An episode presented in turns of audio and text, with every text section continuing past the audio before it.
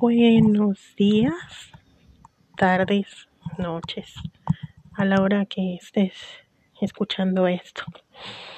Esta, eh, este podcast de experimentación al respecto de hacer la lectura mínima diaria recomendada se me ha vuelto un mal hábito. no mal hábito, sino más bien que no he podido hacerme de ese hábito hablando de del, pretexto de esta lectura. Eh, aquí viene a mi explicación. No quisiera justificarme con esto, pero no sé, igual me gustaría saber si alguno de ustedes también tiene problemas a la hora de hacerse como esta parte de nuevos hábitos o cambiar de hábitos, ¿no? En este caso, a mí me cuesta mucho, mucho, mucho, mucho hacerme de nuevos hábitos. A cambiar hábitos viejos eh, no me resulta como tan complicado, pero hacerme de nuevos hábitos sí. Y e, esto, esto en particular, o sea, leer no, pero leer en voz alta, haciendo eh, la modulación, eh, poniendo el equipo, eh, que no es gran cosa de equipo, pero pues sí ajustar el micro, ver lo del volumen, que la verdad no sé a veces ni siquiera si queda bien el volumen o algo. Ante eso me gustaría si alguno ha tenido la oportunidad de escuchar, por lo menos de manera continua, y la diferencia entre eh, la grabación directa y esta con, con micro en, en particular si se escucha diferente, si se escucha mejor, eh, sí necesitaría ya una manita de gato el audio para que se escuche bien. Sí les agradecería. Cierro ese paréntesis. Continuando con lo de la justificación, no justificación. Eh, esta cosa de de las enfermedades a veces mm, en lo particular a mí me, me puede mucho, ¿no? Eso que oyeron en el fondo fue mi gata haciendo quién sabe qué cosas.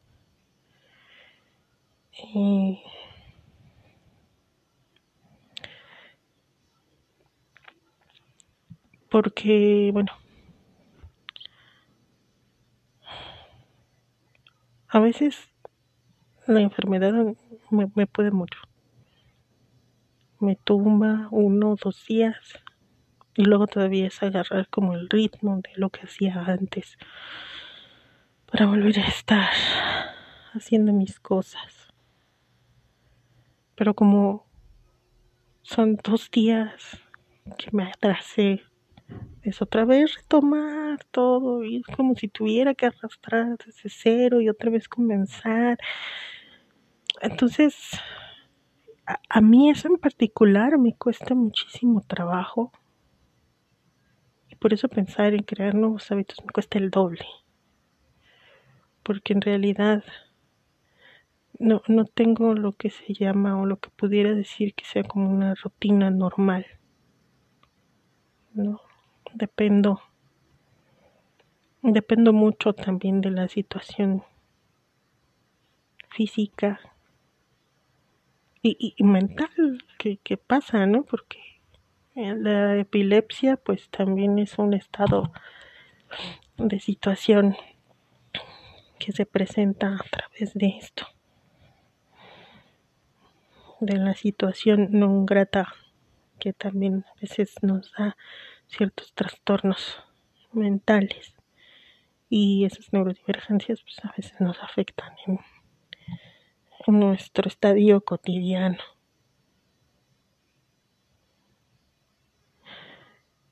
lo cual me trae como y me asalta esta nueva duda.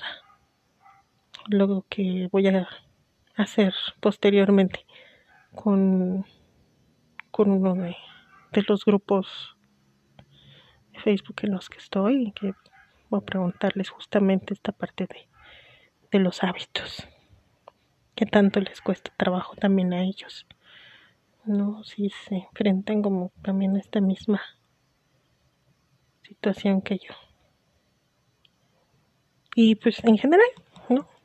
Me gustaría como si hay alguien que, que quiera compartir su opinión al respecto y nuevamente así de, de todo, ¿no? De si se escucha bien, si no, si me hace falta hablar más claro, si voy muy rápido o me falta la dicción adecuada.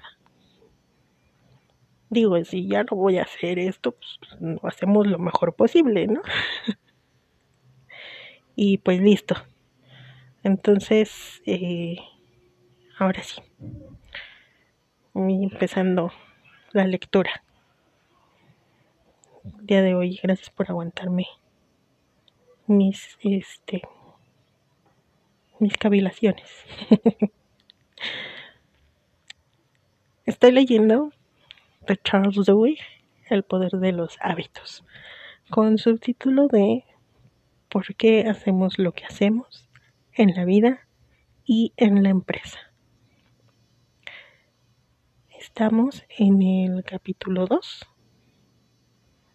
titulado La regla de oro para cambiar los hábitos. Sección 2. En verano de 2006, una graduada de 24 años llamada Mandy entró en el centro de asesoramiento de la Universidad Estatal de Mississippi. Durante casi toda su vida se había mordido las uñas. Se las mordía hasta hacerse sangre. Ay. Mucha gente se muerde las uñas. No obstante, para los que tienen este vicio crónico es un problema a otra escala. Mandy se las solía morder hasta arrancárselas de la piel. Uy, no puedo imaginarme lo que dolor. Tenían las yemas de los dedos cubiertas de costras. Ay, qué feo. Ouch. Las yemas se habían vuelto redondas sin uñas que las protegieran, y a veces sentía cosquilleo o picor un signo de que el nervio estaba dañado. Este hábito de morderse las uñas había deteriorado su vida laboral y social. Se sentía tan incómoda cuando estaba con sus amistades que se metía las manos en los bolsillos y, cuando tenía una cita, cerraba los puños. Había intentado terminar con ese hábito pintándose las uñas con esmaltes que tuvieran mal sabor o prometiéndose a partir de ahora mismo que reuniría la suficiente fuerza de voluntad para dejarlo. Pero en cuanto empezaba a hacer deberes o a ver la televisión, terminaba con los dedos en la boca. El centro de asesoramiento remitió a Mandy a un estudiante de psicología que estaba haciendo su doctorado y que estudiaba un tratamiento conocido como entrenamiento de inversión de hábito. El psicólogo estaba bien versado en la regla de oro para cambiar los hábitos. Sabía que cambiar el hábito de Mandy requería insertar una nueva rutina en su vida. ¿Qué sientes justo antes de llevarte la mano a la boca para morderte las uñas? Le preguntó. Un poco de tensión en mis dedos, dijo ella. Me duele un poco aquí, en el borde de la uña. A veces me reviso el pulgar buscando padrastros y luego cuando noto algo me lo llevo a la boca. Voy dedo a dedo y me muerdo todos los brotos que bordes, todos los bordes que noto ásperos. Cuando empiezo, tengo que hacerlo en todos. Bueno, por lo menos. Preguntar a los pacientes qué es lo que desencadena su conducta habitual se denomina entrenamiento de conciencia. Y al igual que la insistencia de AA para forzar a los alcohólicos a reconocer sus señales, es el primer paso en el entrenamiento de inversión de hábito. La tensión que sentía Mandy en sus uñas era la señal para el hábito de mordérselas. La mayoría de los hábitos de las personas son tan antiguos que ya no prestan atención a los que se los han provocado, dice Brad Dufresne, que trató a Mandy. He tenido tartamudos y les he preguntado qué palabras o situaciones desencadenan su tartamudez. Y no lo saben porque hace mucho tiempo que dejaron de fijarse en ello. A continuación, el terapeuta le pidió a Mandy que le dijera por qué se mordía las uñas. Al principio le costaba encontrar las razones. No obstante, a medida que fueron conversando, se le fue aclarando que se las mordía cuando estaba aburrida. El terapeuta le hizo, le hizo ponerse en algunas situaciones típicas, como ver la televisión y hacer los deberes y empezaba a mordérselas. Ella le dijo que cuando había acabado con todas sus uñas, sentía una ligera sensación de realización personal. ¡Oh, qué interesante! o sea, realización personal porque terminaste todas las uñas. Sí, bueno, los estímulos de cada quien, ¿no? es, es eh, pero es eso, o sea, hacer conciencia de. Ok. Esa era la recompensa del hábito, un estímulo físico que había llegado a anhelar. Al final de la primera sesión, el terapeuta la mandó a su casa con una tarea. Lleva siempre una ficha y cada vez que sientas la señal, es decir, la tensión en la yema de los dedos, marca una rayita. Al cabo de una semana, regresó con 28 marcas. En ese momento fue plenamente consciente de las sensaciones que precedían a su hábito. Sabía cuántas veces tenían lugar mientras estaba en clase o mirando la televisión.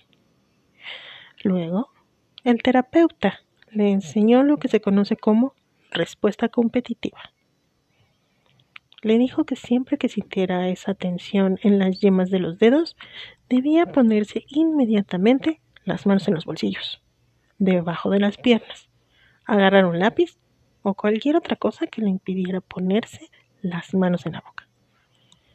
Luego, Mandy tenía que buscar algo que le proporcionara un estímulo físico rápido, como frotarse el brazo o dar golpecitos con los nudillos en una mesa cualquier cosa que le produjera una respuesta física. Las señales y recompensas seguían siendo las mismas, solo cambiaba la rutina. Practicaron en la consulta del terapeuta durante casi 30 minutos y Mandy se fue a casa con una nueva tarea, continuar con la ficha, pero ahora tendría que poner una marca. Cuando sintiera la tensión en las yemas de los dedos y dibujar una almohadilla cada vez que supere el hábito. Al cabo de una semana, Mandy se había mordido las uñas solo tres veces y había usado la respuesta competitiva siete veces. No, pues sí es bastante se recompensó con una manicura, pero siguió usando las fichas. Al cabo de un mes, había desaparecido su hábito en un mes. Anda la usa. Las rutinas competitivas se habían vuelto automáticas. Un hábito había sustituido al otro. Sí, pero es que, bueno, eso es como un poquito de lo que platicaba al principio. O sea, eso es con un hábito que ya existía. Pero ¿qué hay de crear nuevos hábitos? Bueno, continúo. Parece ridículamente simple, pero cuando eres consciente de cómo actúa tu hábito, cuando reconoces las señales y las recompensas, has conseguido superar la mitad del problema. Me dijo Nathan Ashring, uno de los que había desarrollado la terapia de entrenamiento de inversión del hábito. Parece que tendría que ser más complicado. Lo cierto es que el cerebro se puede reprogramar. Basta con que te lo propongas. Pongo aquí la nota al pie. Es importante observar que aunque sea fácil describir el proceso de cambiar el hábito, no necesariamente lo es llevarlo a cabo. Es fácil suponer que el tabaco, el alcoholismo, comer en exceso u otros patrones arraigados se pueden cambiar sin un verdadero esfuerzo.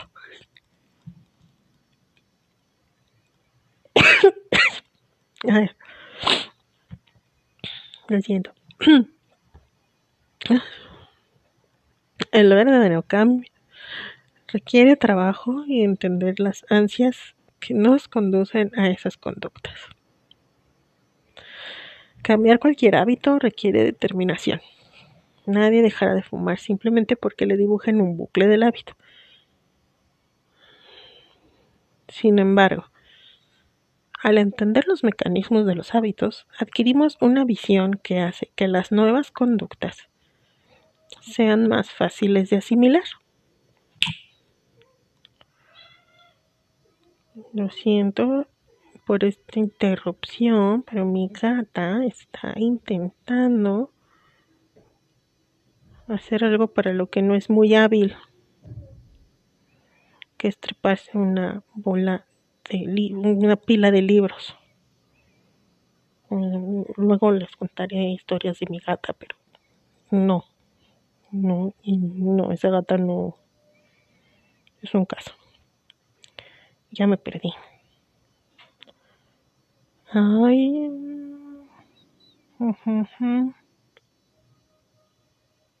Bueno, voy a empezar otra vez Ustedes disculpen, como les digo y les reitero, esto es sin edición, así se va, así como lo estoy leyendo, así, así, así como viene, con todos los ruidos y estas cosas e interrupciones locas. Sin embargo, al entender los mecanismos de los hábitos, adquirimos una visión que hace que las nuevas conductas sean más fáciles de asimilar. Cualquiera que luche contra una adicción o conducta destructiva se puede beneficiar de la ayuda procedente de muchos frentes, incluidos terapeutas, médicos, trabajadores sociales y religiosos. Sin embargo, Incluso los profesionales en estos campos están de acuerdo en que la mayoría de los alcohólicos, fumadores u otras personas con conductas problemáticas dejan el hábito por sí solas, lejos del entorno de los tratamientos. La mayoría de las veces esos cambios se cumplen porque la gente examina las señales, los deseos y las recompensas que les incitan a sus conductas y luego encuentran formas de sustituir sus rutinas autodestructivas por otras alternativas más saludables, aunque no sean plenamente conscientes de lo que están haciendo. Comprender las señales y los deseos que conducen a nuestros hábitos no hará que estos desaparezcan de pronto, pero nos aportará un medio para cambiar el patrón. Aquí cierra la nota al pie. En la actualidad, la terapia de inversión de hábito se utiliza para tratar los tics verbales y físicos, la depresión, el tabaquismo, la ludopatía, la ansiedad, mojar la cama, la indecisión y los trastornos obsesivo-compulsivos y otros problemas de conducta. Y sus técnicas ponen de manifiesto uno de los principios fundamentales de los hábitos. Con frecuencia no acabamos de entender las ansias que controlan nuestras conductas hasta que nos dedicamos a observarlas. Mandy nunca se había dado cuenta de que era el deseo de sentir un estímulo físico lo que estaba provocando que se mordiera las uñas. Pero cuando hubo diseccionado el hábito, le fue fácil encontrar una nueva rutina que le proporcionara la misma recompensa. Por ejemplo, ¿Quieres dejar de picotear cuando estás en trabajo? ¿Es satisfacer el hambre la recompensa que estés buscando? ¿O se trata de interrumpir el aburrimiento? Si comes algo para hacer una pausa, puedes encontrar fácilmente otra rutina, como dar un corto paseo o concederte tres minutos de navegar por Internet, que te proporcione la misma interrupción sin añadirle nada a tu cintura. Si quieres dejar de fumar, pregúntate si fumas porque te gusta la nicotina o porque te proporciona un gran estímulo. ¿Te estructura el día o es una forma de socializar? Si fumas porque necesitas un estímulo, los estudios indican que un poco de cafeína por la tarde favorece que lo dejes.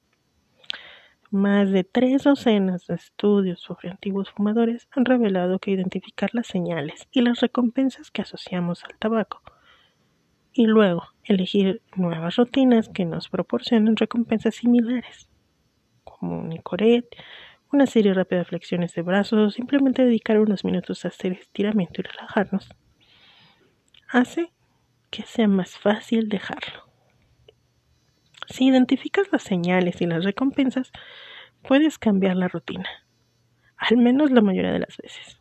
No obstante, para algunos hábitos hace falta otro ingrediente, la convicción. La convicción. Híjole, eso, eso tal vez es lo que me hace falta con, con los de los nuevos hábitos.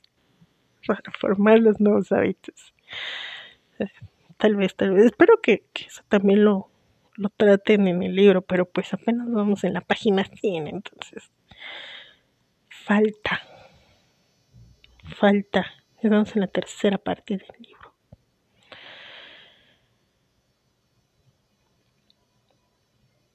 En tercera parte y empieza justamente en la tercera sección del capítulo 2. Aquí tenéis las seis razones por las que todos pensáis que no podéis ganar. Ay, la traducción es maravillosa. Les dijo Dungy a los Buccaneers cuando se convirtió en su entrenador en 1996. Eso fue meses antes de que comenzara la temporada y el equipo estaba sentado en un vestuario. Dungy Empezó a enumerar las teorías que todos habían leído en los periódicos o escuchado por la radio. La dirección del equipo era caótica. ¿No se había probado el nuevo entrenador? Los jugadores estaban viciados. A la ciudad no le importaba nada. Los mejores jugadores estaban lesionados.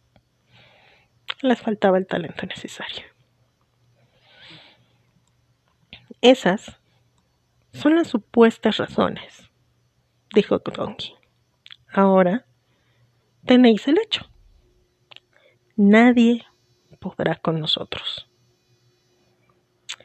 Según él mismo explicó, su estrategia era cambiar las conductas de su equipo hasta que actuaran de forma automática. No creía que los Buccaneers necesitaran un libro de jugadas más grueso no creía que tuvieran que memorizar cientos de formaciones. Bastaba con que aprendieran unos cuantos movimientos clave y siempre los hicieran bien. Mm. Sí, bueno, especializarse. Especializarse en una jugada. Bueno, sí, entiendo el punto. Sin embargo, la perfección es difícil de alcanzar en el fútbol americano cada jugada que realizas en el fútbol americano. Cada jugada. Alguien te la desbarata. Dijo Herm Edwards, uno de los segundos entrenadores de Donkey en Tampa Bay. La mayoría de las veces no es algo físico, es mental. Los jugadores se lían cuando empiezan a pensar demasiado o a cuestionarse sus jugadas. Lo que quería Tongi era eliminar la toma de decisiones durante el partido. Y para ello tenían que reconocer sus hábitos y aceptar nuevas rutinas. Empezó por observar cómo jugaba su equipo. Trabajemos en la under defense, gritó Dongy durante una práctica matinal. La número 55. No, número 55. ¿Cuál es tu lectura? Estoy observando al running back, al defensa, y al guard, al guardia, dijo Derrick Brooks, un linebacker, que es las defensas de apoyo de exterior. ¿Qué es exactamente lo que estás mirando? ¿Dónde están tus ojos? Estoy mirando el movimiento del guard, dijo Brooks. Estoy observando las piernas y caderas del quarterback. Después de que consigue el balón. Y estoy buscando espacios en la línea para ver si van a hacer un pase y si el quarterback va a lanzar hacia mi lado o hacia afuera. En fútbol americano, estas señales visuales se conocen como llaves y son esenciales en cada jugada. La innovación de Donkey era utilizar esas llaves como señales para modificar los hábitos. A veces sabía que Brooks dudaba un momento demasiado largo al inicio del juego. Tenía que pensar en tantas cosas. ¿Iba a salir el guard de la formación? ¿Indica el pie del running back que se está preparando para correr o para hacer un pase? Que eso a veces le retrasaba. La meta de Dongy era liberar la mente de Brooks de todos esos análisis. Al igual que Alcohólicos Anónimos, utilizó las mismas señales a las que Brooks estaba acostumbrado, pero le cambió las rutinas, hasta que al final se produjeron de manera automática. Quiero que utilices las mismas llaves, le dijo a Brooks. Pero al principio, concéntrate solo en el running back. Eso es todo. Hazlo sin pensar. Cuando estés en posición, entonces empieza a buscar el quarterback.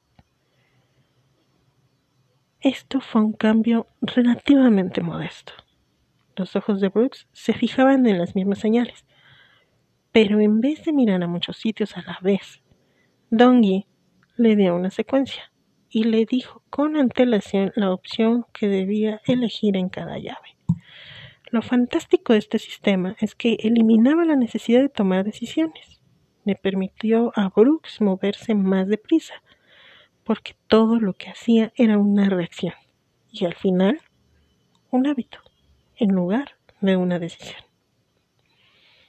Dongy dio instrucciones similares a todos los jugadores y les hizo practicar innumerables veces todas las formaciones.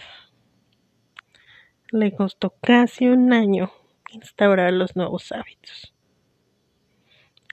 El equipo perdió los primeros partidos, que eran los más fáciles. Los columnistas deportivos se preguntaban por qué los Bucks estaban malgastando tanto tiempo en chorradas psicológicas.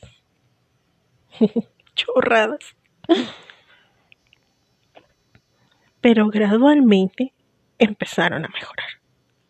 Al final, los patrones se volvieron tan familiares para los jugadores que los realizaban automáticamente en cuanto pisaban el campo. En la segunda temporada de Dongy como entrenador, los Bucks ganaron sus cinco primeros partidos y fueron a los playoffs por primera vez en 15 años. En 1999 ganaron el campeonato de división. El estilo de entrenamiento de Dongy empezó a acaparar la atención nacional. Los medios deportivos se enamoraron de su tono de voz suave y piedad religiosa y de la importancia que daba a equilibrar el trabajo y la familia. Las historias que contaba la prensa hablaban de que llevaba a sus hijos, Eric y Jamie, al estadio para que estuvieran antes de los entrenamientos. Hacían los deberes en el despacho de Dongy y recogían toallas en los vestuarios. Parecía que por fin había llegado el éxito. En el 2000, los Bucks volvieron a ir a los playoffs y de nuevo en 2001.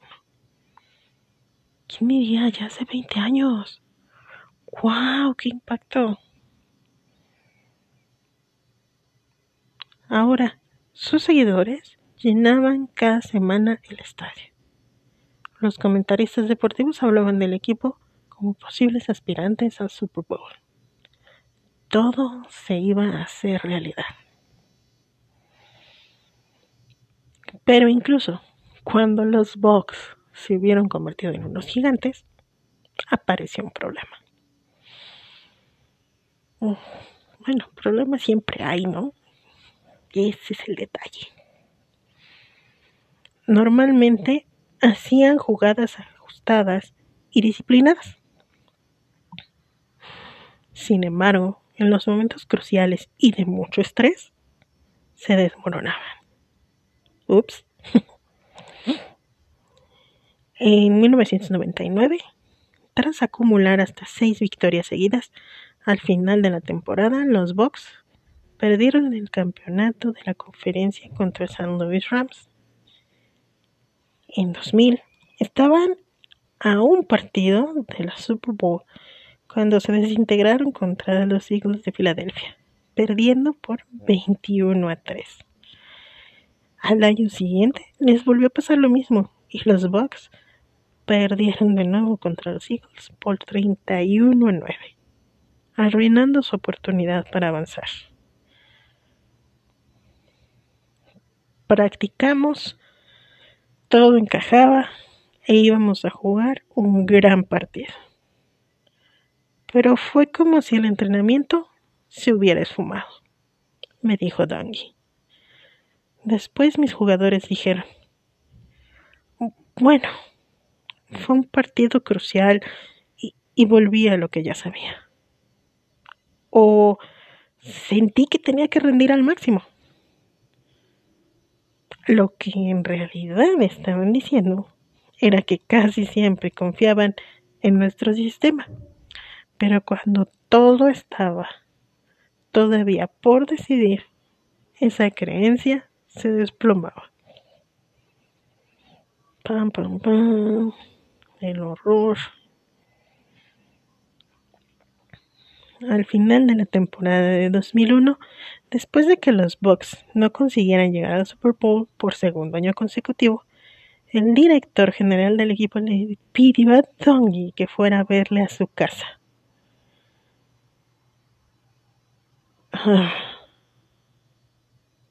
¿En serio?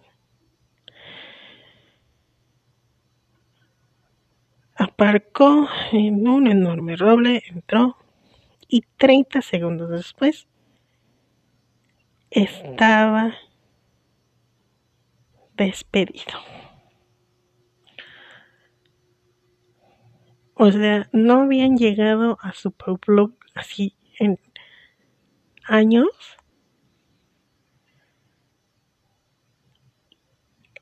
Y al segundo año que está él, o sea, lo mandan al... Ay, Dios, no, no puedo. No puedo. Sea, ¿qué, qué onda con la gente que no ve? O sea, el esfuerzo, las cosas, es que no es tendría otro, ¿no? Los resultados.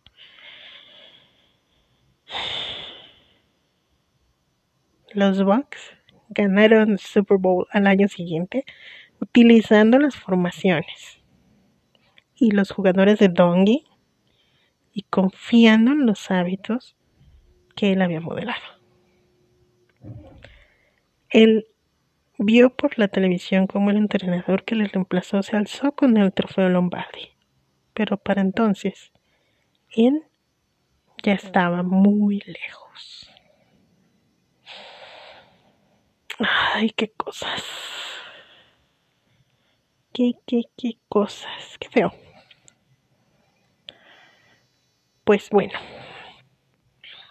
Con esto no hago exactamente la media hora, pero justo empieza la siguiente parte del capítulo, entonces creo que es un buen momento para cerrar.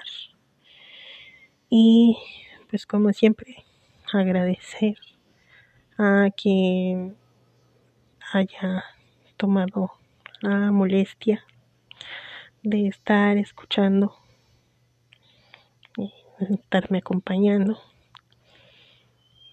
Eh, gracias por su tiempo y pues nos escuchamos después.